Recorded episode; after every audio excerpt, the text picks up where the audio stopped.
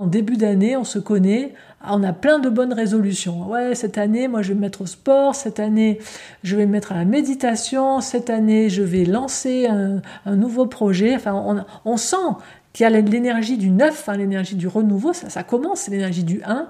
Nouvelle année qui débute, tous les espoirs sont permis. Et puis, je sais pas si vous avez cette habitude-là, comme moi j'ai pu le voir pendant des années, on est tout feu, tout flamme au démarrage. Et puis euh, après, on se rend compte, ben, une année, c'est un marathon, c'est pas un sprint. Ça dure 365 jours une année. Et nos résolutions de début d'année, ben, elles tombent à plat et au bout de 200 mètres, euh, nos bonnes résolutions, il y en a plus. Donc moi, ça fait des années, et ça me vient aussi de mes lignées initiatiques, qu'on utilise ce processus euh, de découper comme ça l'année en cycles euh, de 90 jours. Donc on va avoir quatre cycles de 90 jours. Euh, le 90, c'est quoi? Ben, C'est le chiffre 9, donc c'est une énergie justement du 9. C'est une énergie aussi dans les cycles de l'incarnation, de la manifestation pour l'humain. Un humain, ben, normalement, il se manifeste en 9 mois et tout ce qui va pouvoir se manifester, se mettre au monde de manière, de manière neuve, passe par le chiffre 9. Et dans la tradition initiatique, le 90, c'est le 9 dans la matière. Donc c'est si je veux apporter du 9 jusque dans la matière, on est avec le 90. Si on était sur le plan du corps et de l'âme, on serait avec le 900. Et puis si on était sur corps, âme, esprit, on serait avec le 9000. Mais le 90, c'est mettre du neuf dans la matière.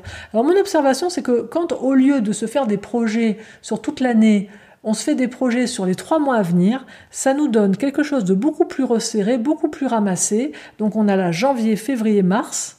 Après on va avoir avril, mai, juin, juillet, août, septembre et octobre, novembre, décembre. Alors ça paraît tout con comme ça, de couper l'année en quatre, mais testez-le. C'est-à-dire que au mois de janvier, faites vos résolutions. Regardez de quoi vous avez l'élan pour les 90 jours à venir, janvier, février, mars, pour ces trois mois-là.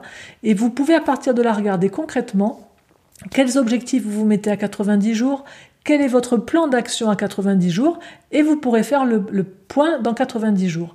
L'énorme avantage de ce système, c'est que qu'est-ce qui va se passer? Vous allez vous retrouver dans 90 jours au mois de mars. Qu'est-ce qui se passe au mois de mars? Équinoxe de printemps. Qu'est-ce que c'est équinoxe de printemps? Soleil 0 degré dans le signe du bélier. Là, vous avez toute une énergie nouvelle qui arrive et hop, on reprend un nouveau départ. Donc c'est l'avantage de ce système des 4 fois 90 jours, c'est que chaque quartier de 90 jours va se terminer par une célébration solaire. On va avoir deux équinoxes, deux solstices. Donc à la fin du premier cycle de 90 jours, on finit sur l'équinoxe de printemps avec l'entrée du soleil dans le signe du bélier, donc il va nous redonner une énergie nouvelle. C'est-à-dire que, vous voyez ce qui se passe au moment du 1er janvier, qu'est-ce qui se passe quand on commence une nouvelle année, qu'est-ce qui fait qu'on a cette notion de nouvelle résolution? C'est qu'il y a une énergie nouvelle qui arrive. Et dans l'année, si on n'est pas attentif en fait au cycle euh, du soleil, au cycle des saisons, eh ben, l'énergie, elle va retomber, ça va s'étirer. Et en fait, c'est une question d'attention à l'énergie qui nous est donnée, que ce soit au niveau tellurique ou au niveau cosmique. Donc là, quand on a des cycles de 90 jours, en partant du mois de janvier, on va se retrouver tous les trois mois à être attentif au fait qu'on est en train de passer sur un signe cardinal. Cardo en latin c'est le gond de la porte et les, signes cardinaux on les appelle les portiers des saisons. Et donc on va avoir quatre cycles qui se terminent toujours par une célébration solaire alternativement équinoxe de printemps, solstice d'été, équinoxe d'automne et solstice d'hiver. Et chacune de ces portes des saisons va nous donner une énergie nouvelle qui va nous relancer pour le cycle suivant des 90 jours.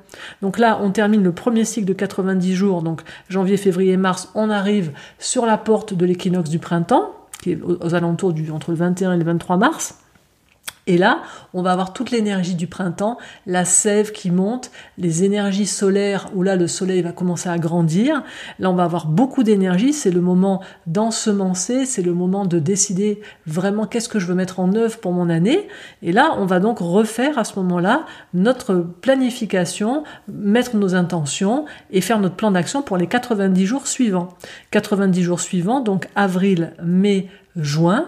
Là, le soleil grandit, c'est le moment où on va aller vers la grande lumière au mois de juin, solstice d'été, entre le 21 et 23 juin, entrée du soleil dans le signe du cancer.